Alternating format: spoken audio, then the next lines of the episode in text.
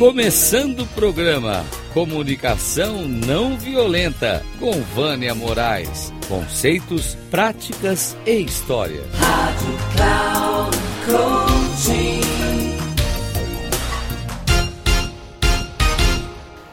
Olá! Hoje eu vou trazer um tema que tem sido um, uma abordagem que eu venho estudando nos últimos meses e fazendo conexões com outras áreas, que é como conquistar a segurança psicológica em um time dentro das organizações. E quando eu estiver falando em organizações, não se limita às organizações privadas, ok? Nós vamos falar de organizações públicas, privadas, escolas, associações de classe, ONGs, qualquer uma que tenham pessoas que se relacionam, tá? Eu alguns meses atrás eu escrevi um artigo, um artigo sobre a interseção entre a segurança psicológica de times com a comunicação não violenta, a resiliência estratégica e as neurociências.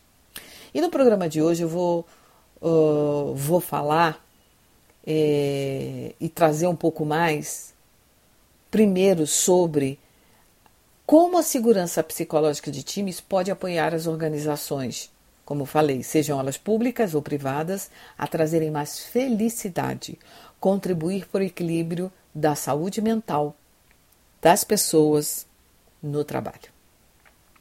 Né?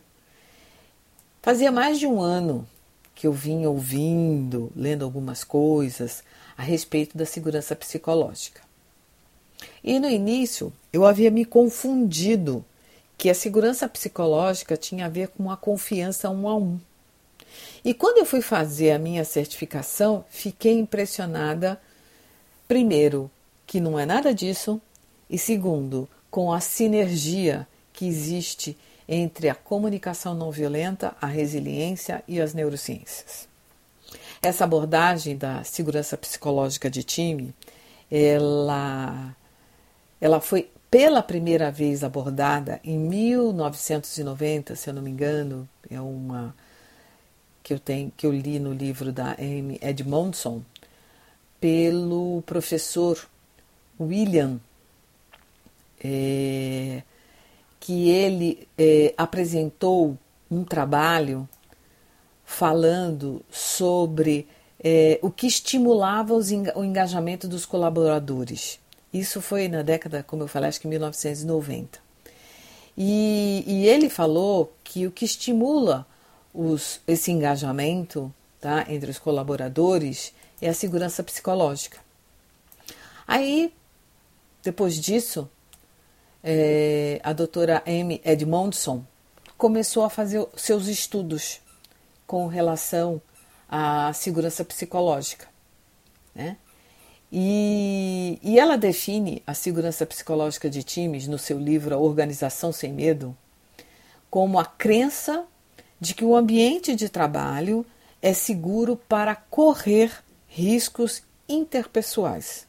Isso aí, dentro das empresas, é difícil, né? Porque a coisa que a gente menos faz dentro de uma empresa é querer correr risco interpessoal. É correr, é se sentir vulnerável.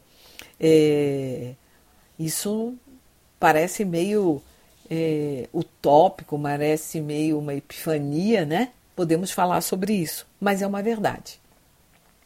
Ela nos traz a percepção é, que a pessoa pode se sentir capaz de expressar suas ideias, que ela pode fazer perguntas, sejam elas quais foram, difíceis ou não, que ela pode demonstrar sua preocupação, que ela pode confiar no time, no grupo, que essas pessoas vão ter um respeito mútuo e que todos se sentem pertencentes ao grupo.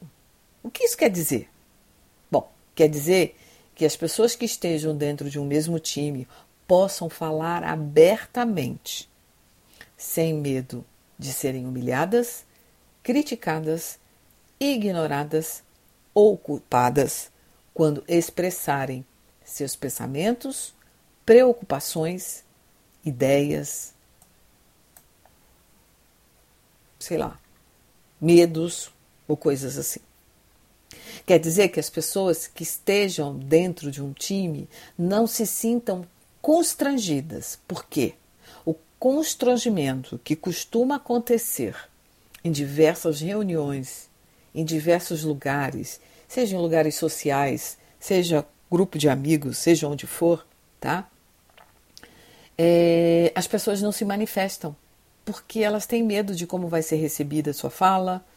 É, e na minha percepção, é um grande empecilho para diminuir os erros que acontecem a todo momento e em todas as organizações.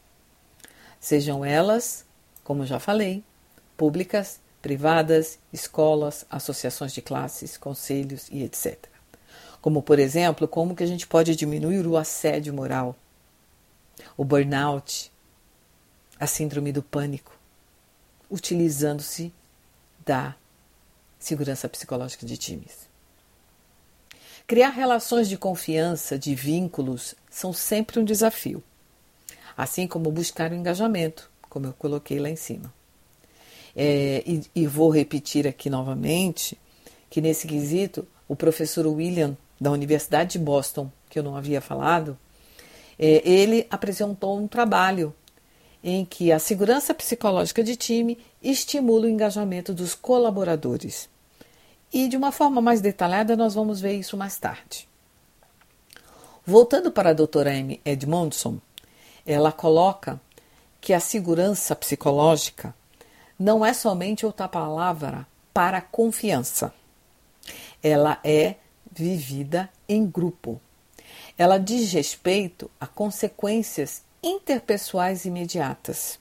E a confiança na qual temos conhecimento é a expectativa que temos em confiar noutra pessoa. Estar seguro psicologicamente dentro de um time é poder conversar sobre os conflitos que estão sendo vivenciados e falar de forma franca sobre o incômodo que se está apresentando. A segurança psicológica não é aumentar os níveis de desempenho e ficar à vontade no trabalho. É ser sincero, honesto e, ao mesmo tempo, manter o respeito mútuo. Dr. Amy Edmondson também coloca que a segurança psicológica não é a diferença de personalidade, mas sim uma característica de um local de trabalho em que os líderes não podem, como devem, apoiar é, na criação. Estive lendo essa semana um e-book sobre a segurança psicológica de times para preparar uma palestra. E lá, em um dos capítulos, fala da segurança física e mental do trabalhador. E eu vou ler aqui o que, que eles colocaram. A falta de confiança em abordar um determinado assunto vai muito além de um benefício do próprio colaborador. Sugerir, argumentar e criticar são ações que podem fazer com que ele se destaque no meio dos seus colegas. Obviamente, mas não é apenas o propósito de oferecer segurança psicológica. De fato, a possibilidade de abordar diferentes assuntos não cuida somente da saúde mental do trabalhador, mas também da física. Um, um, colaborador que se sente seguro em falar porque enxerga na empresa a possibilidade de melhorias pode abordar algum erro ou um risco estrutural. E eu acho que vale a pena a gente ressaltar aqui, quando nós estamos falando de físico, é, eu quero só trazer um pouquinho que o nosso corpo ele é soberano, ele dá sinais. Então, o nosso físico, ele, diante de uma situação de ameaça, diante de uma situação de risco, ele nos sinaliza. Tá? Assim como traz para nós é, prestarmos atenção, ficarmos em alerta que alguma coisa não está boa, que alguma coisa não está funcionando. E baseado nisso também, eu vou trazer agora um, um case que está nesse e-book que fala é, a falta de segurança psicológica na NASA. E, e esse case foi trazido pela doutora Amy Edmondson em uma de suas palestras, onde ela cita o caso do ônibus Columbia como um exemplo do que a falta de segurança psicológica pode acarretar. Então ela conta que no dia 1 de fevereiro de 2003, um ônibus espacial Columbia retornava à Terra é, de uma missão de 16 dias dedicada à pesquisa científica no espaço. Mas a 16 minutos de, do pouso, ou 61 quilômetros de distância do solo do Texas, tá? a nave se desintegrou, matando seus sete tripulantes.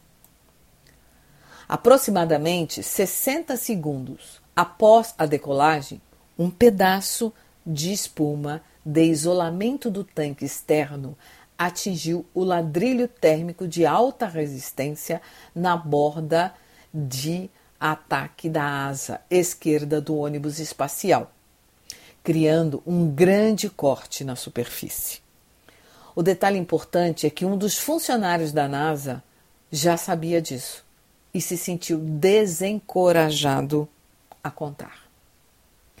Quatro dias depois de testemunhar as imagens de vídeo ambíguas, um engenheiro chamado Rodney Rocha, profundamente envolvido no projeto do Columbia, testemunhou o que pareceu um grande pedaço de espuma atingindo o ônibus durante o lançamento.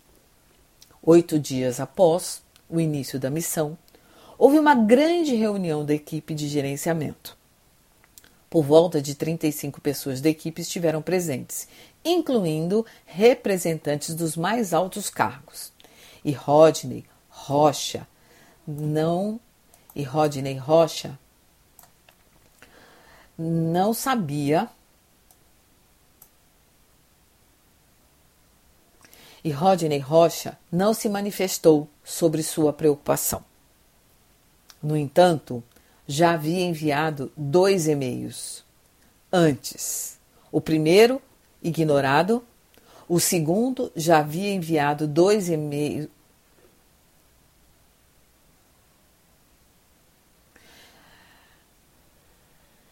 Oito dias após o início da missão, houve uma grande reunião da equipe de gerenciamento. Por volta de 35 pessoas da equipe estiveram presentes, incluindo representantes dos mais altos cargos, e Rodney Rocha não se manifestou sobre sua preocupação. No entanto, já havia enviado dois e-mails antes. O primeiro ignorado, o segundo no qual solicitava imagens externas para clarificar o impacto na asa esquerda do ônibus. Foi respondido com uma negativa pelo diretor de voo Phil Engenloff. Em entrevista à ABC, o âncora Charlie Gibson questionou Rodney sobre os motivos de não ter falado nada na reunião. E ele respondeu: Eu simplesmente não poderia fazer isso. Ela, a gerente sênior, Linda Ham, estava aqui em cima, gesticulando sobre a cabeça, e eu estava aqui embaixo, mexendo a mão perto do colo. Ao abordar o assunto, Amy concluiu: Aqui está um engenheiro muito inteligente, muito experiente e muito especialista, que não está disposto a falar com uma preocupação provisória em uma reunião de gerenciamento porque se sente psicologicamente inseguro. Essa falta de segurança psicológica literalmente levou a um trágico acidente que matou sete astronautas oito dias depois. O papel do líder é fundamental para que possa haver segurança psicológica, para que ele possa evitar grandes estragos e grandes tragédias. E aí, deixo para você pensar que tipo de tragédia pode ser essa.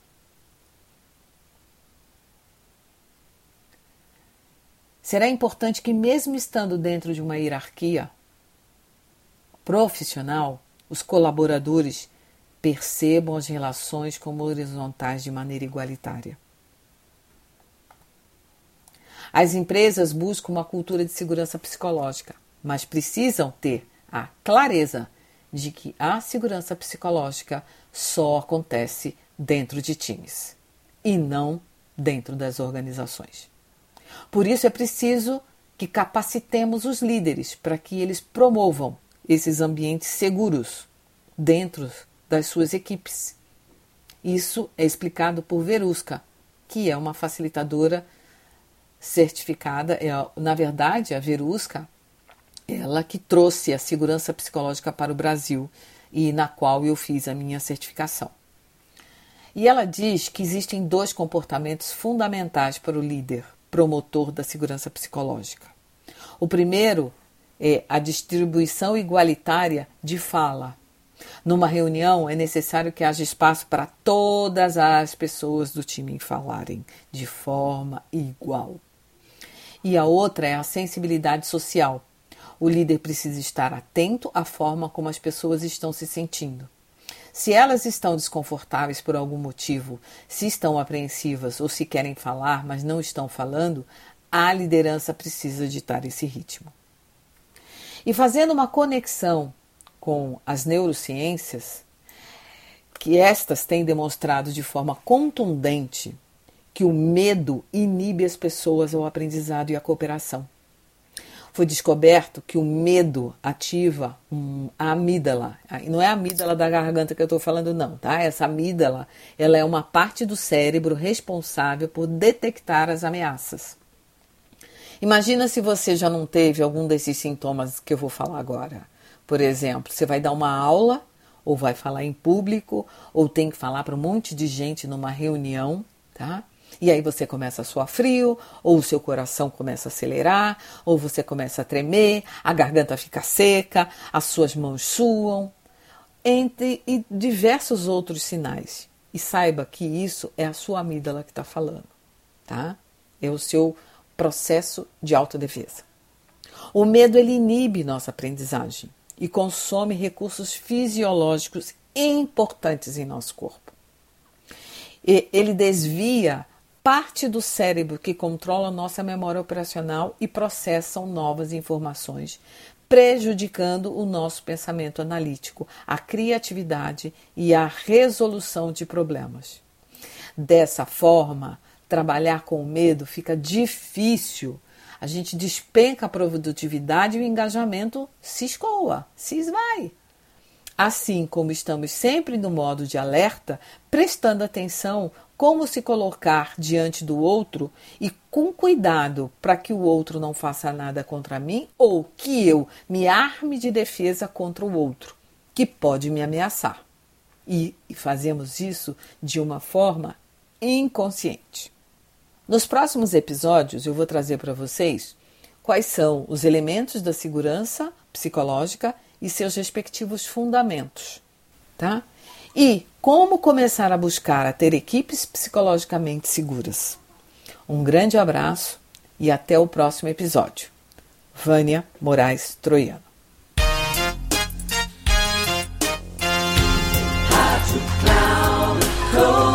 Chegamos ao fim de mais um Comunicação Não Violenta, com Vânia Moraes. Conceitos, práticas e histórias. Rádio Cloud Coaching.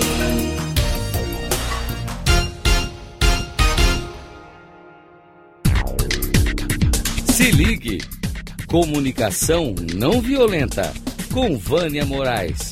Conceitos, práticas e histórias você ouve sempre às quartas-feiras, às 11 da manhã, com reprise na quinta, às 15 horas e na sexta, às 18 horas, aqui na Rádio Cloud Coaching. Acesse o nosso site radio.cloudcoaching.com.br e baixe nosso aplicativo na Google Store.